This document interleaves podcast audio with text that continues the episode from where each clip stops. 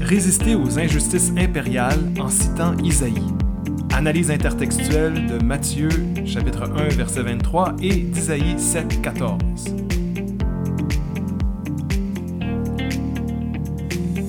Bienvenue dans ce podcast Exégèse biblique. Mon nom est Sébastien Dôme, je suis professeur d'études bibliques à l'Université Laval. Dans ce podcast, nous allons explorer la première citation prophétique de l'Évangile selon Matthieu. Alors, au verset 23 du premier chapitre, on a une citation autour du nom de l'enfant qui sera appelé Emmanuel. C'est une reprise de quelque chose qui est dans le livre d'Ésaïe, et c'est sans doute la citation la plus commentée du Nouveau Testament. Sauf que plusieurs exégètes vont la commenter euh, à partir de questions qui m'apparaissent peut-être, euh, bon, pas secondaire, mais euh, très précise, sans regarder le contexte plus large des deux textes en question. les questions qui sont souvent abordées quand on, utilise, on étudie cette citation-là, c'est la virginité de la mère de l'Emmanuel. Est-ce qu'elle est vierge ou non, en hébreu, en grec, ou qui était la mère de, l'Emmanuel dans le livre d'Isaïe? Est-ce que c'est quelque chose, une prophétie qui est supposée de s'accomplir au temps d'Isaïe ou par la suite? Est-ce que ça... Bon, euh, comment est-ce qu'on comprend l'accomplissement de Matthieu en Isaïe, etc.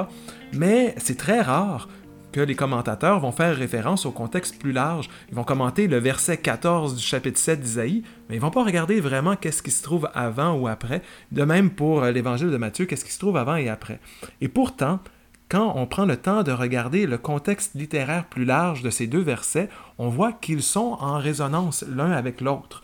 Donc, dans cette réflexion, je nous propose de comparer Isaïe des chapitres 6 à 12, donc six chapitres du livre d'Isaïe, rien de moins, et deux chapitres de l'évangile de Matthieu, les deux premiers. Euh, et moi, mon regard là-dessus, c'est de, de, les présenter comme des récits subversifs. En anglais, on parle de counter-narratives, des récits subversifs du pouvoir impérial. Parce que dans les deux cas, il y a un, un, exercice du pouvoir impérial qui est remis en question dans le texte. La réflexion que je vous propose a été publiée dans la revue théologique, une revue de l'Université de Montréal, en 2016, dans un numéro qui porte sur la justice sociale euh, autour de textes prophétiques. Donc, la mise en relation de ces textes permet de dégager une façon prophétique de comprendre le lien entre le Dieu de la Bible et les puissances impériales. L'intérêt pour cette thématique se développe grâce à deux réflexions méthodologiques euh, qui m'inspirent. D'une part, le postcolonialisme, alors euh, les études postcoloniales qui, analysent la littérature produite par des peuples qui ont subi le colonialisme, l'impérialisme et plus, plus largement pour étudier les situations où il y a un groupe social qui est dominé par un autre. Alors c'est utilisé assez fréquemment euh, par rapport aux textes bibliques parce qu'ils sont dans ces contextes-là. Euh, mais il y a aussi euh, les, Empire Studies, qui est une approche similaire, qui s'intéresse, qui est surtout utilisée pour le Nouveau Testament, euh, mais qui s'intéresse justement à l'Empire. Euh, comment est-ce que l'Empire romain, par exemple, euh, exerce ses relations avec le, peuple de la Judée et comment est-ce que les textes néo-testamentaires, par exemple, reflètent une accommodation, une résistance? Qu'est-ce qui se passe par rapport à l'Empire dans ces textes-là? Donc, ces deux réflexions méthodologiques m'inspirent dans mon travail des textes bibliques dont on va parler les lecteurs, les auditeurs de, l'évangile de Matthieu, les premiers, vivent sous la domination impériale romaine. La relecture des promesses d'Isaïe leur a permis de mettre en perspective les injustices qu'ils subissaient et le questionnement théologique qu'ils portaient après la destruction du temple en 70. Tout comme l'enfant annoncé par Isaïe, en Matthieu, l'Emmanuel est montré dès sa naissance comme un signe de résistance au pouvoir impérial. Citer Isaïe dans ce contexte est une façon d'ouvrir un espace de critique aux valeurs impériales. Donc, on va commencer par regarder le contexte d'Isaïe, les chapitres 6 à 12, pour ensuite travailler celui de l'évangile de Matthieu, et enfin de, mettre tout ça en rapport ensemble. Le contexte d'Isaïe, chapitres 6 à 12. Pour mieux comprendre l'effet de la citation, moi je propose de regarder plus largement d'où elle provient. Et bon, ces chapitres-là, on les a appelés le livret de l'Emmanuel. C'est une section d'Isaïe qui est réputée pour être difficile à interpréter, mais moi je vais dégager trois perspectives complémentaires du rapport entre Dieu et le pouvoir impérial. Comment est-ce que s'articule ce rapport entre Dieu et le pouvoir impérial dans ces six chapitres? Il y a une première posture qui se voit dans l'opposition à l'agression de la coalition menée par les royaumes de Syrie et d'Israël. La Syrie et Israël vont se mettre ensemble contre la Judée et à quelque part, euh, Dieu s'oppose à cet impérialisme syro-éphraïmite. Dans une attitude contrastante, la, deuxième attitude, c'est que Dieu utilise une puissance impériale, la Syrie, pour punir le péché de son peuple. enfin, bien que la domination impériale accomplisse les visées de Dieu, ben, elle sera aussi jugée par Dieu parce que Dieu va finir par détruire Assur et sauver son peuple. Donc on voit là trois postures différentes. Euh, je vous rappelle, la première, c'est l'opposition à, l'impérialisme. Un deuxième, c'est que Dieu se sert de l'empire étranger pour punir son peuple. Et enfin, Dieu va, euh, va juger cet empire pour sauver son peuple. Il y a donc une tension entre ces trois perspectives qui s'entrecroisent et coexistent dans les chapitres 6 à 12. Ce n'est pas clairement défini euh, d'un verset à l'autre, on peut passer d'une perspective à l'autre. Mais ultimement, Dieu sauve son peuple et s'oppose à la domination d'une nation étrangère sur son peuple. Donc c'est la, la troisième perspective qui finit par prendre le dessus. Commençons par la première, l'opposition à l'agression venant de la Syrie et d'Israël. Le chapitre 7 d'Isaïe fait référence à ce qu'on appelle la crise syro-éphraïmite. Je vous donne quelques éléments là-dessus. Judas euh, est sous la pression d'une coalition menée par le roi Rézin de Syrie et le roi Péka d'Israël. Tous deux menacent de prendre Jérusalem, de renverser le roi Akaz de Jérusalem. Akaz et son peuple tremblent comme des arbres dans le vent devant ce danger. Mais Yahvé, par son prophète Isaïe, assure Akaz que l'impérialisme syro-éphraïmite ne parviendra pas à ses fins. On va au verset 7, cela ne tiendra pas. Même si le Seigneur s'oppose à la coalition, il y a là un avertissement adressé à Akaz. Je cite Si vous ne croyez pas, vous ne subsisterez pas. Chapitre 7, verset 9. La pression des autres nations, à quelque part, c'est une sorte de test de confiance du roi envers son Dieu. À deux reprises, le Seigneur annonce la défaite et la destruction de Syrie et d'Israël en rapport à un enfant. Verset 16 avant même que l'enfant sache rejeter le mal et choisir le bien, elle sera abandonnée, la terre dont tu crains les deux rois. Par le contexte, il est logique de déduire que l'enfant de cette citation est l'Emmanuel et que les deux rois sont ceux d'Israël et de Syrie. Le chapitre 8 poursuit dans cette optique avec la naissance d'un autre enfant, Maher Shalal Haj Baz, dont le texte précise la signification prompt, butin, proche pillage. Ce nom qui nous paraît un peu bizarre évoque la destruction de la Syrie et d'Israël, dont les richesses seront pillées par le roi d'Assyrie, au chapitre 8. Il y a une contestation claire de la coalition syro-éphraïmite qui illustre bien le fait que le Seigneur s'oppose aux forces militaires étrangères voulant envahir le peuple de la Judée. Dieu se sert de l'empire assyrien. On entre dans la deuxième posture. Dès la vision décrivant l'empire d'Isaïe au chapitre 6, le Seigneur annonce l'arrivée d'une destruction. Isaïe sera appelé à livrer ce message au peuple. Je cite le verset 9, Écoutez bien, mais sans comprendre. Regardez bien, mais sans reconnaître. Mon directeur de thèse, Robert Hurley, dans un article qu'il a écrit sur le sujet, plaide pour une compréhension ironique de ces paroles. Je le cite, Robert écrit si le prophète s'était exprimé de façon plus directe, il aurait peut-être dit que ce peuple était dur d'oreille, dur du cœur, et qu'il ne pouvait agir plus abominablement que si Dieu lui-même l'avait ordonné.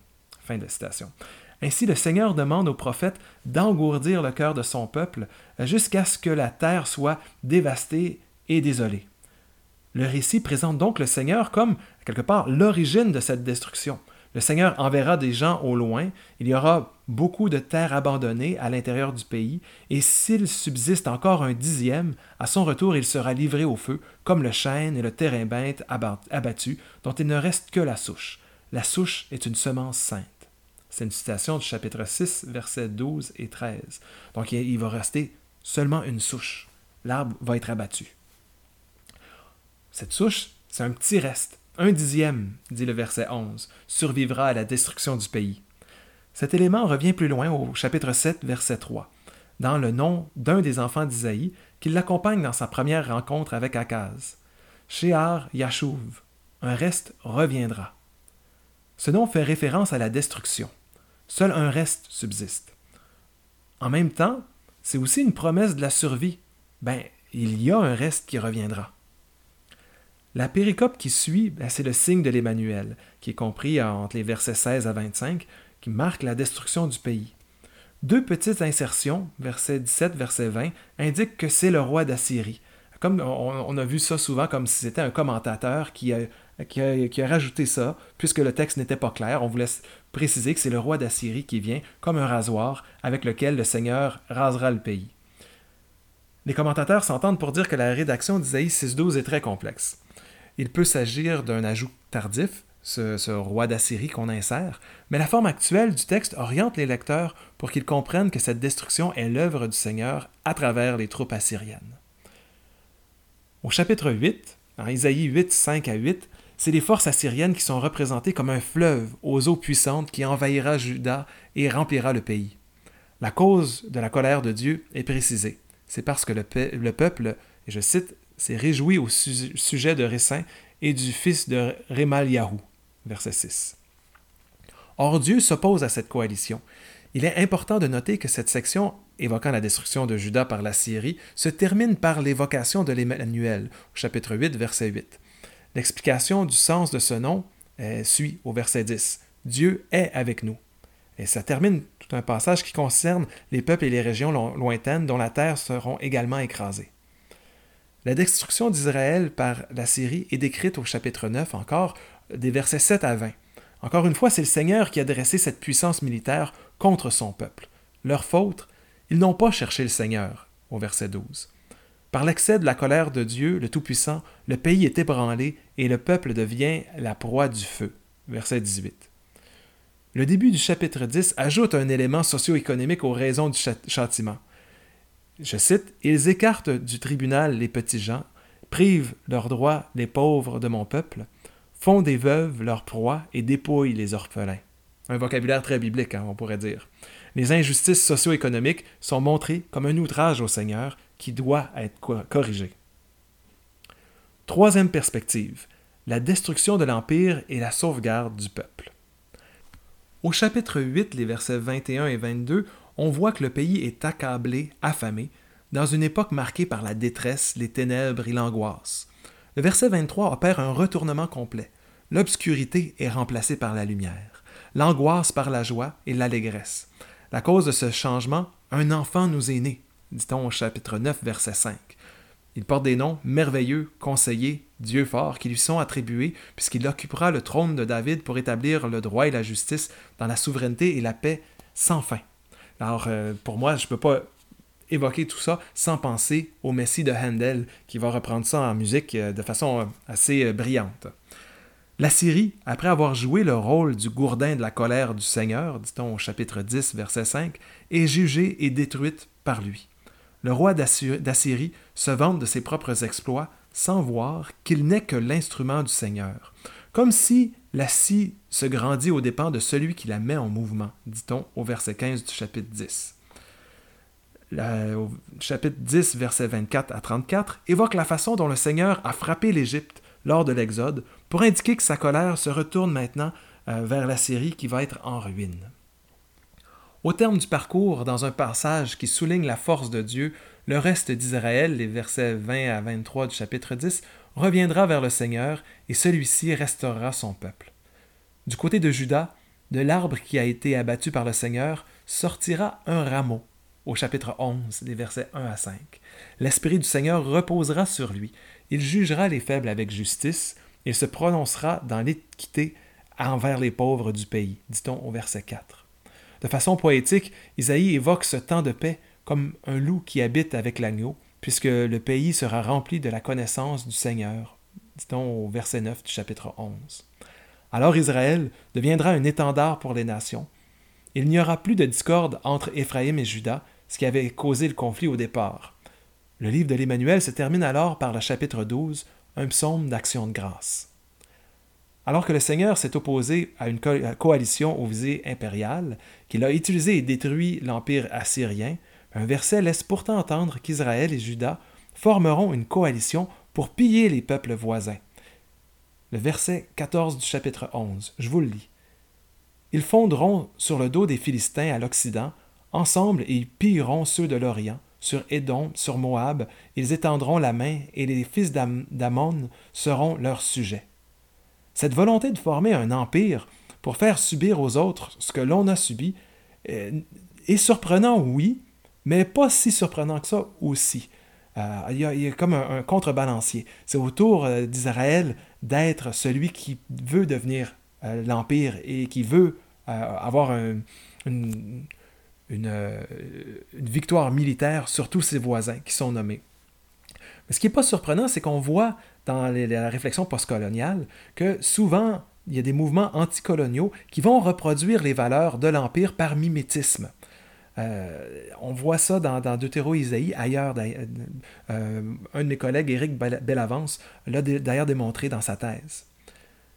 Bien que la majorité du texte d'Isaïe 6 à 12 condamne les empires étrangers, mais ce verset 14 indique un désir de reproduire la violence impériale qui a été subie. L'Emmanuel, un signe de jugement, et d'espoir. Ce survol des chapitres 6 à 12 permet de mieux comprendre le signe de l'Emmanuel qu'on retrouve au cœur de, ces passages. Au chapitre 7, dans les versets 10 à 25, Isaïe offre la possibilité à Akaz, le roi de Jérusalem, de demander un signe, et le roi refuse. Le prophète réprimande le roi en indiquant que les motifs pieux de son refus fatiguent Dieu. Malgré le refus d'Akaz, le Seigneur lui donne un signe. Voici que la jeune femme est enceinte et enfante un fils, et elle lui donnera le nom d'Emmanuel. Lit-on au fameux verset 14 du chapitre 7. Les exégètes ne s'entendent pas sur l'identité de la mère et de l'enfant. L'interprétation de ce signe est donc polysémique. Il y a plusieurs sens possibles. Certains exégètes y voient un jugement contre l'idolâtrie de Judas. Akaz perdra le pouvoir s'il persiste à solliciter l'assistance de la Syrie. À l'inverse, D'autres exégètes voient l'Emmanuel comme un présage d'un futur positif. Par exemple, si Akaz est le père de cet enfant, bien, cet enfant représente le futur de la dynastie davidique. C'est aussi possible qu'il s'agisse d'un double signe qui porte à la fois un espoir de libération, mais aussi une menace de jugement. Euh, alors, euh, il y a plusieurs exégètes, je vais nommer leurs noms. Euh, Wildberger, Watts, Dennert, entre autres, suggèrent de tenir cette position en gardant la tension entre les deux possibilités qui sont pourtant opposées. Le signe de l'Emmanuel est donc un, une espèce de blanc textuel pour que les lecteurs, les exégètes, qui, doivent combler lorsqu'ils lisent, ce texte-là. Les interprétations exégétiques montrent bien que l'Emmanuel fonctionne en même temps comme un signe de jugement et un signe d'espoir, vu qu'on voit des, euh, des, des, interprétations dans les deux sens. Dans le cadre de cette réflexion, moi, je garde ouverte ces deux possibilités-là. En somme, la citation d'Isaïe 7.14 en Matthieu 2.23 permet d'évoquer un contexte dans lequel Dieu se dresse contre le pouvoir impérial, c'est la première posture qu'on a soulignée. Deuxièmement, le pouvoir impérial devient un outil divin pour punir son peuple, la deuxième posture qu'on a soulignée. Et finalement, troisièmement, un Dieu qui juge et détruit le pouvoir impérial pour sauver son peuple. Ces rapports entre Dieu et les dominations étrangères ne sont pas uniques au livret de l'Emmanuel. On, les retrouve dans toutes sortes de, textes et de traditions vétérotestamentaires concernant l'Égypte, Babylone, les Séleucides et même Rome. Il y a, donc une continuité de, pensée euh, sur ce rapport entre Dieu et l'Empire. Isaïe 6.12 n'est donc pas un cas particulier, mais l'application d'une interprétation courante dans cette littérature. C'est une rhétorique habile qui permet à Israël de comprendre ses défaites de façon théologique. Faisons le pont maintenant vers l'Évangile de Matthieu, les chapitres 1 et 2, et son rapport à l'Empire. Si on est habitué à une interprétation religieuse de l'Évangile selon Matthieu, il y a aussi une interprétation politique qui pourrait être faite, je crois qu'on doit faire. Euh, dès les premiers mots de l'Évangile, on, voit une connotation politique. Hein. Ça commence Jésus David, Abraham. Jésus-Christ, fils de David, fils d'Abraham. Le nom même de Jésus Jésus, ça, évoque l'histoire de Josué qui, entre en terre promise à la tête du peuple. Ce nom, c'est aussi un nom qui est très proche d'Isaïe, euh, Yeshayahu. Euh, le nom de Jésus et d'Isaïe sont construits sur l'idée que Dieu sauve.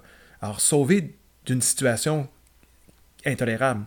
Sa signification sera explicitée par le narrateur au verset 21 du premier chapitre de Matthieu pour indiquer que Jésus réalisera ce salut. Le mot Christos est utilisé par la Septante pour traduire le mot hébreu euh, Messie. Euh, il signifie littéralement celui qui a reçu l'onction. Les textes de la Bible hébraïque qualifient différents personnages par cette onction d'huile, mais le premier, c'est d'abord et avant tout le roi qui est le Messie. Euh, on utilise cette onction lors de l'investiture du roi et ça fait de lui le représentant du Seigneur à la tête du peuple au temps de domination romaine en Palestine, la formulation fils de David, mais ça porte un espoir de retour d'un Messie pouvant libérer d'Israël des puissances étrangères. Euh, on a un texte extra-biblique, hein, les psaumes de Salomon, écrit au premier siècle avant Jésus-Christ, qui montre bien cette espérance politique et militaire reliée à David. Je cite du, euh, du 17e psaume de Salomon. Regarde Seigneur et suscite-leur leur roi fils de David, au moment que tu sais, ô Dieu, pour qu'il règne sur Israël ton serviteur, et ceins-le de force pour qu'il brise les princes injustes, qu'il purifie Jérusalem des nations, qu'il la foule et la ruine. Fin de la citation. On voit que cet espoir, un fils de David, euh, c'est qu'il mette dehors les étrangers et qu'il puisse euh, rendre Israël euh, pur et des nations. Donc, il y a vraiment quelque chose euh, de politique et de militaire dans cette figure du fils de David.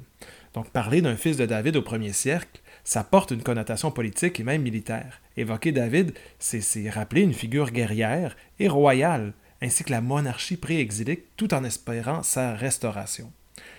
Bon, il y a aussi l'expression fils de David, euh, fils d'Abraham, dis-je, qui, est dans, cette première euh, phrase de l'Évangile. évoquer Abraham, a aussi une connotation euh, potentiellement subversive. C'est le père de la nation. Euh, et c'est une façon de résister à l'assimilation et à la culture impériale romaine que d'évoquer Abraham. Abraham, c'est pas l'ancêtre des Romains, mais l'ancêtre des Juifs. Matthieu, chapitre 1, verset 1, le premier verset, inscrit Jésus comme fils d'Abraham et non comme citoyen romain. Et la suite de ce premier chapitre, c'est une généalogie qui a aussi des connotations politiques évidentes. On passe à travers David, Akaz et les rois de Juda dans cette généalogie qui est royale, pour montrer que Jésus est d'origine royale. Euh, en soulignant quand même que David engendra Salomon par la femme d'Uri au verset 6. Euh, donc la généalogie signale l'importance aussi par la suite des versets 11 et 12 de Babylone, en soulignant l'exil, euh, cet exil, c'est une des charnières dans la structure de la généalogie pour la dernière partie. Plus, c'est pas juste une liste de noms, cette généalogie. Ça propose une interprétation de l'histoire d'Israël qui commence avec Abraham, qui passe par les rois de Juda, comme David, dont les fautes mènent à l'exil. C'est une interprétation similaire à celle du livre d'Isaïe qui rend Akaz responsable des malheurs venant d'Assyrie. Akaz fait partie de la section de la généalogie qui mène à l'exil. Est-ce que Jésus, descendant de David et d'Akaz, sera comme ses prédécesseurs? C'est la question que nous pose cette généalogie lorsqu'on la lit. Puis, on voit une signification autour des noms de l'enfant. Il y avait plusieurs noms euh, dans Isaïe 6 à 12 qui étaient très importants. Mais c'est la même chose dans Matthieu, au premier chapitre, euh, dans le court récit des versets 18 à 25. Il y a deux noms qui sont attribués à l'enfant qui vient de naître. Ces noms sont emblématiques euh, de la théologie de l'Évangile selon Matthieu permettent de comprendre l'identité, même la mission du personnage principal, tels qu'ils vont être déployés dans le reste de l'Évangile. Le premier nom est divulgué dès le premier verset. Hein, Jésus, on en a déjà parlé. Mais il est explicité seulement au verset 21 par l'ange du Seigneur à Joseph, qui va dire, bon, elle enfantera un fils que tu appelleras par le nom de Jésus, car il sauvera son peuple de leurs fautes. Cet extrait est pas facile à interpréter. Qui est le peuple, le Laon? Quelles sont ses fautes? Amortionne, ou péché on pourrait dire. Comment Jésus le sauvera-t-il, ce peuple? Bon, on pourrait faire une lecture ecclésiale de ce mot en anticipant l'ouverture aux nations, euh, qu'on va voir au chapitre 28 de l'Évangile de Matthieu, à la fin. Par ailleurs, le sens habituel de cette expression a une connotation ethnique et géographique euh, pour le Laon. Puis, le, le texte qui précède, c'est la généalogie, traite de l'histoire spécifique d'Israël. Donc c'est plus naturel de comprendre que le peuple auquel réfère euh, Matthieu 1, 21, euh, en disant que Jésus sauvera son peuple de ses péchés, ben c'est le peuple d'Israël, vu qu'on vient de parler de son histoire. Le mot amartion, que je viens de traduire très rapidement par faute ou péché, peut signifier plusieurs types de fautes ou de péchés. Euh, le réflexe du lecteur pour le Laon est de se rappeler d'Israël dans la généalogie, mais peut-être que pour Amartion, on pourrait faire la même chose et, comprendre que, ça pointe vers les péchés et les fautes associées aux ancêtres de Jésus qui viennent euh, d'être évoqués. La liste des rois de la généalogie rappelle la lutte de ceux-ci contre les, les, dominations impériales, puis qui ont été interprétées théologiquement, euh, comme on l'a vu dans Ésaïe 6.12. C'est également possible de voir que la suite du récit de Matthieu comme l'illustration du péché. En effet, le récit de Matthieu 2 décrit la résistance politique et religieuse grâce à la présence de Dieu en Jésus. Contrairement aux mages qui viennent rendre hommage à l'enfant, y a le roi Hérode qui représente le pouvoir impérial qui cherche à le faire tuer. La violence d'Hérode peut être vue comme un exemple des structures d'oppression du péché dont il est question en Matthieu 1, 21. C'était le premier nom, ça. Le deuxième nom, c'est dans une citation d'Isaïe 7,14, on, on la connaît, on en a parlé tout à l'heure. Tout ceci est arrivé afin que ce qui a été dit par le Seigneur fût accompli par le prophète disant Voici, la jeune femme, la Vierge, sera enceinte et enfantera un fils, et ils l'appelleront Emmanuel, ce qui est traduit avec nous, Dieu. C'est les versets 22-23 de Matthieu. Cette citation d'accomplissement fait partie du récit de l'annonce à Joseph. Elle est énoncée immédiatement après le songe euh, euh, par lequel un ange du Seigneur prescrit à Joseph de prendre chez lui Marie, son épouse, car ce qui est en elle vient d'un souffle, un esprit saint. La citation en Matthieu 1.23 focalise l'attention sur l'attente d'une délivrance royale accordée à Judas et préparée par la généalogie. Puisque le nom attribué à l'enfant provient d'une parole prophétique qui s'accomplit, il peut être vu ce nom-là comme une interprétation théologique révélant l'identité profonde de Jésus, la présence de Dieu parmi nous. Par ailleurs, deux éléments de cette phrase pointent vers le monde en dehors du texte. Contrairement au texte d'Isaïe, le pluriel est employé pour désigner ceux qui appellent l'enfant Emmanuel, kelosoussine en grec. C'est un pluriel. Qui sont-ils ceux qui vont appeler l'enfant Emmanuel? Il n'y a aucun personnage dans l'évangile de Matthieu qui désigne Jésus de cette façon. Faut sortir du monde du texte pour retrouver ceux qui l'appellent de cette façon. C'est nul autre que la première communauté des lecteurs de Matthieu qui comprennent qui est Jésus et qui relisent Isaïe et qui voient dans ce texte-là une façon de parler de Jésus. Un, deuxième élément qui pointe en dehors du texte, c'est ce nous dans le Dieu avec nous. Ce chémon en, grec est un dispositif textuel qui permet au lecteur de se sentir impliqué dans l'histoire racontée, en particulier les lecteurs d'origine dont, on parlera euh, un peu plus tard. Hein.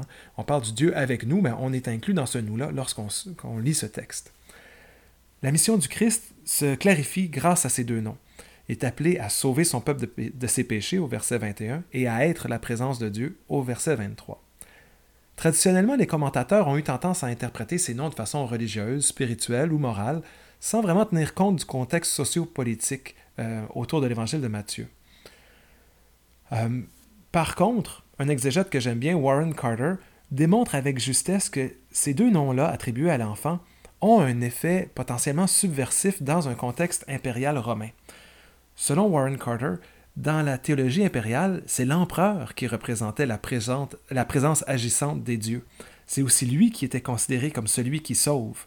On retrouve les, les mêmes mots que dans l'évangile de Matthieu dans certaines des attributions à l'empereur. Même si le texte de Matthieu ne l'explicite pas, les noms attribués à l'enfant portent une idéologie anti-impériale. Ce texte peut être jugé comme potentiellement subversif dans son contexte d'origine socio-historique. Alors, il y a un lien entre Isaïe 6.12 et Matthieu 1.2 qui propose des noms d'enfants dans les deux cas comme des signes de l'action de Dieu dans un contexte de menace impériale. Il y a un contraste évident entre la vulnérabilité de l'enfant et la violence de l'oppression impériale. En Isaïe, l'Emmanuel portait à la fois la promesse du salut devant l'agression militaire et la menace du jugement du Seigneur contre les pouvoirs impériaux et contre les personnes de son peuple qui ne placent pas leur confiance en lui. Habituellement, les commentaires de Matthieu soulignent le côté positif de la venue de l'Emmanuel. On a vu dans Isaïe, c'était positif et négatif, mais en Matthieu, on a tendance plutôt à voir ça de façon positive, en reliant ce verset-là avec le dernier de l'Évangile, euh, chapitre 28, verset 20, où le ressuscité dit Je suis avec vous tous les jours jusqu'à la fin des temps. Hein, là, on parlait dans le chapitre 1 du Dieu avec nous. Dans le chapitre 28, ben, Jésus ressuscité dit Je suis avec vous tous les jours euh, jusqu'à la fin des temps. Or, l'eschatologie développée à la fin de cet évangile présente plusieurs éléments de jugement. Les paraboles des chapitres 24-25, par, par, exemple, montrent euh, des images de l'avènement du Fils de l'homme qui séparent les humains en deux groupes. Ceux qui ont posé des gestes de charitables envers les plus petits, ben, eux, ils vont recevoir le royaume en partage. Ceux qui ne l'ont pas fait s'en vont au châtiment éternel. Le rapport intertextuel développé, euh, qu'on développe présentement dans cette réflexion montre qu'en Matthieu, comme en Isaïe, l'Emmanuel apporte la promesse de salut, oui, mais aussi la menace de jugement. Hein, dans l'évangile de Matthieu, chapitre 24-25, il y a un jugement qui s'effectue. Si on poursuit la réflexion au deuxième chapitre de l'Évangile selon Matthieu, on voit un récit où l'enfant et sa famille sont pourchassés par le roi Hérode, représentant du pouvoir impérial romain. Celui-ci n'hésitera pas à tuer des enfants innocents de la région de Bethléem pour essayer de tuer le Christ. En plus de l'autorité politique, le roi Hérode représente aussi l'autorité religieuse puisque dans ce bassin culturel, un roi était considéré comme choisi par la divinité. D'ailleurs, c'est aussi le, roi qui choisissait le grand prêtre. Donc il n'y a, pas cette différenciation qu'on fait, nous, entre religion et politique. Les prêtres et les scribes de Jérusalem sont d'ailleurs associés à Hérode en indiquant le lieu de la naissance du Messie au verset 4 du chapitre 2.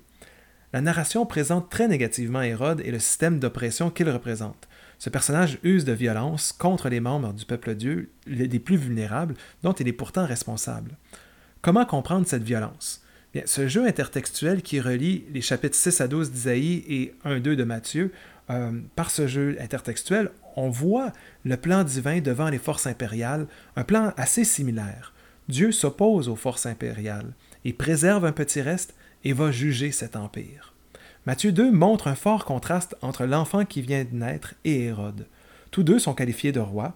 Or, le premier chapitre avait déjà présenté cet enfant comme Christ, fils de David, fils d'Abraham celui qui va sauver son peuple et qui est Dieu avec nous. L'opposition entre Dieu et l'Empire prend forme dans l'antithèse entre Jésus et Hérode.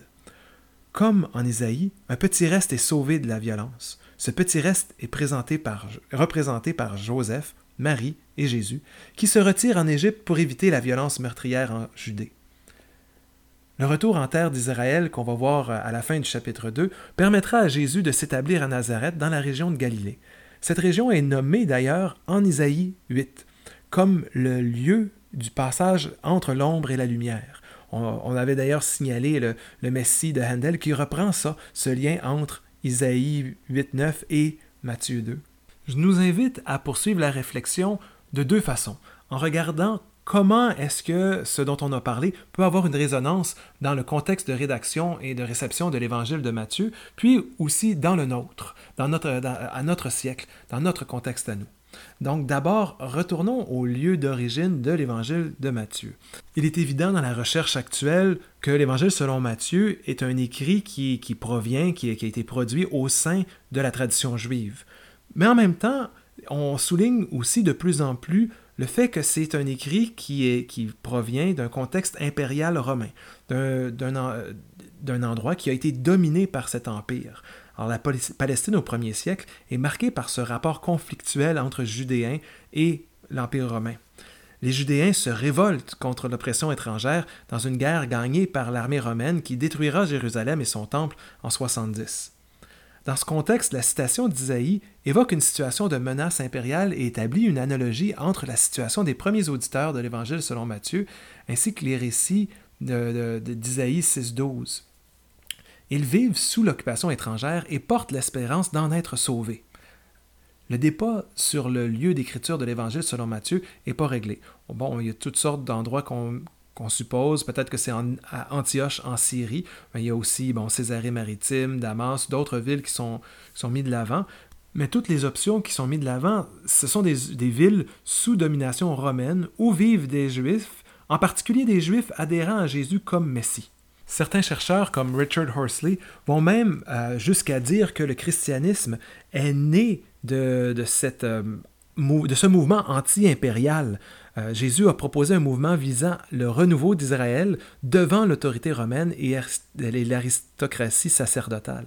Pour Warren Carter aussi, qui, comme Richard Horsley, est dans cette mouvance-là, ben, il voit Warren Carter l'Évangile selon Matthieu comme une contestation de l'impérialisme romain, une contestation de sa théologie, une contestation de sa façon de gérer la société qui présente une, forme de, alternative. Ce royaume de Dieu présenté par Jésus, ben, ce n'est pas le royaume de César.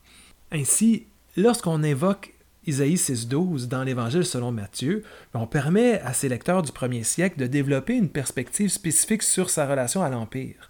La domination romaine, la destruction du temple, de son temple, ben, pouvait être interprété comme une punition divine, comme on l'avait fait jadis pour la destruction du temple euh, au VIe siècle avant Jésus-Christ.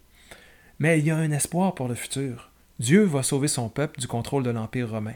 Cette perspective s'oppose à la théologie de l'Empire qui voulait établir le pouvoir de Rome et des empereurs flaviens euh, comme quelque chose qui a été mis en place par Jupiter, et puis qu'ils accomplissaient, ces empereurs, la volonté de Dieu.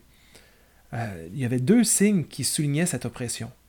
L'expression Judea capta est inscrite sur la monnaie pour rappeler la victoire de Rome et de ses dieux sur la Palestine, ainsi que la taxe imposée aux Juifs pour financer le temple de Jupiter à Rome après la destruction de celui de Jérusalem. Après la dévastation de 70, la question de la présence de Dieu devait être particulièrement difficile à, à discuter. Isaïe 6.12 permet une réflexion sur cet événement en offrant la perspective d'une situation de menace impériale pour en éclairer une autre. Ce lien intertextuel permet aux premiers auditeurs de l'Évangile de Matthieu de développer l'espoir que malgré les apparences, l'Empire n'est pas si souverain que ça et Dieu n'est pas vaincu ou impuissant. Comme pour l'Emmanuel en Isaïe, l'enfant Jésus est présenté comme un signe relié à la domination impériale. Il évoque l'opposition aux empires étrangers, le jugement divin par la violence de l'armée étrangère, ainsi que le salut d'un groupe de fidèles qui résisteront aux injustices impériales. Selon Warren Carter, les Domitiens, ceux qui seraient au pouvoir euh, de, Rome lors de l'écriture de l'évangile de Matthieu, s'attribuaient les fonctions de Deus presens, la présence de Dieu, et de Theos epiphanes, euh, ceux qui rendent manifeste Dieu. Les noms attribués à l'enfant montrent que c'est par lui que la volonté de Dieu va s'accomplir et non par l'empereur. L'intertextualité entre Matthieu et Isaïe permet un espace de résistance pour contrer la propagande impériale par une autre façon d'interpréter la domination romaine. D'ailleurs, évoquer un prophète biblique est toujours potentiellement subversif, puisque ce corpus littéraire invite à la remise en question, surtout la remise en question politique et religieuse. Les prophètes comme Isaïe osent se tenir debout contre les autorités politiques en rappelant la perspective divine et le sort des plus faibles. Rappeler Isaïe qui remettait en question la coalition Syrie-Israël, l'Empire assyrien et même les décisions du roi Akaz, ben, rappeler ça, ça permet de remettre en question l'idéologie impériale romaine au premier siècle. L'intertextualité entre Matthieu chapitre 1 et 2 et Isaïe chapitre 6 12 offre une perspective aux auditeurs d'origine de Matthieu sur leur situation de domination, en soulignant l'espoir d'un jugement divin qui pourrait renverser le rapport de force. La suite de l'Évangile peut alors être lue pour découvrir la façon par laquelle Jésus sauvera son peuple de ses péchés. Elle raconte que les paroles de libération au sujet du royaume des cieux ainsi que les gestes de guérison envers les exclus montre une façon de vivre qui s'oppose aux valeurs impériales. Jésus n'est pas présenté comme un messie militaire, à la David, il n'est pas non plus comme Akaz, un roi qui n'écoute pas Dieu. Au contraire, Jésus suivra la volonté de Dieu même si sa mission le mènera à être crucifié par les représentants du pouvoir impérial. Ultimement, l'Évangile opère un renversement complet. Celui qui a été exécuté par l'Empire est ressuscité par Dieu. Pour les chrétiens, c'est une nouvelle ère qui est inaugurée. En reprenant les termes d'Isaïe 9, ces temps nouveaux sont symboliquement marqués par la lumière, la joie, la paix, le droit et la justice, qui s'opposent à la noirceur et à la violence de la logique impériale. On vient de parler de la réception au premier siècle de ce jeu intertextuel, mais on pourrait aussi poursuivre la réflexion aujourd'hui au 21e siècle. Qu'en est-il? L'intertextualité, telle que définie à l'origine par Julia Kristeva euh, dans la fin des années 70, inclut une discussion entre texte et monde du lecteur. La lecture critique devient une praxis sociale qui s'engage de diverses façons, à la fois avec le monde du texte et avec le monde social de l'interprète. Ceci n'est habituellement que peu exploité dans les études bibliques. On se concentre surtout sur le contexte de l'époque ou le texte qu'on a entre les mains, mais c'est rare qu'on va aller jusqu'à s'engager dans notre propre monde, dans le monde dans lequel on, habite, dans le monde pour lequel on interprète. Euh, j'ose une courte réflexion en ce sens. Euh, d'une certaine manière, les lecteurs de l'Évangile selon Matthieu du 21e siècle peuvent aussi profiter de la réflexion offerte par cette relecture mathéenne d'Isaïe. L'impérialisme d'aujourd'hui n'est pas le même que celui de l'Antiquité. Euh, pourtant, la volonté de contrôler certains groupes de personnes en leur enlevant leur autonomie politique ou en leur imposant une idéologie est encore très présente. Les valeurs hégémoniques de domination et d'exploitation associées à l'impérialisme marquent trop souvent les rapports sociaux, politiques, économiques de notre monde.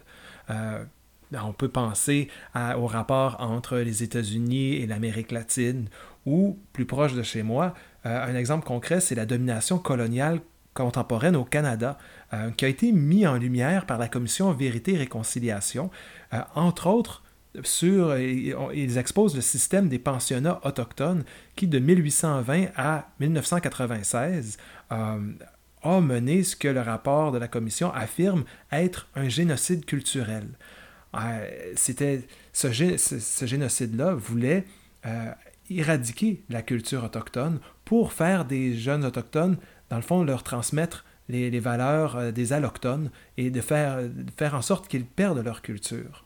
Ça se fonde sur le postulat que la civilisation européenne et la religion chrétienne étaient supérieures à la culture autochtone, cette culture qui était perçue comme sauvage et brutale.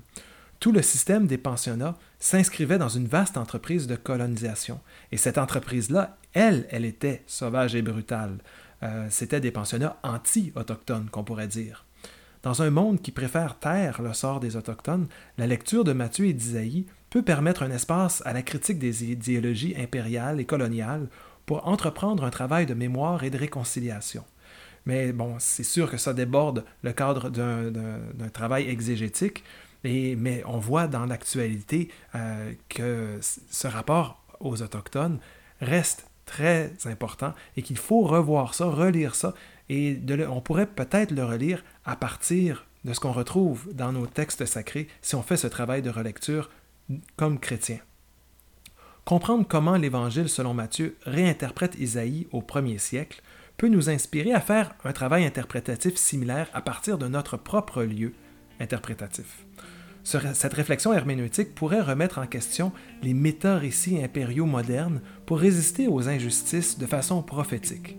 Prendre contact avec l'héritage des prophètes peut permettre une meilleure compréhension de notre monde pour passer de la lecture à l'action. J'espère que vous avez apprécié ces réflexions qui proviennent d'un article dans la revue théologique euh, Résister aux injustices impériales en citant Isaïe, euh, analyse intertextuelle de Matthieu 1.23 et Isaïe 7.14. Euh, mais plus largement, si vous êtes des habitués de, ce podcast, vous verrez, il y a d'autres épisodes où je continue à travailler la relation entre les citations qu'on a en Matthieu et les textes prophétiques qui les précèdent notamment sur euh, le, les pleurs de Rachel, euh, mais aussi il y a un autre podcast sur l'ensemble des citations. Euh, l'important, je crois, c'est que on peut travailler ces citations non pas comme seulement avec les mots qui sont repris, de voir est-ce que c'est cité du grec ou de l'hébreu, mais de regarder plus largement le monde narratif des textes prophétiques et celui de Matthieu, comment ils peuvent entrer en résonance et même comment tout ça peut entrer en résonance avec notre propre monde à partir duquel nous interprétons. Mon nom est Sébastien Donde, je suis professeur d'études bibliques à l'Université Laval et j'anime cette série Exégèse biblique. J'espère que vous allez être avec nous une prochaine fois.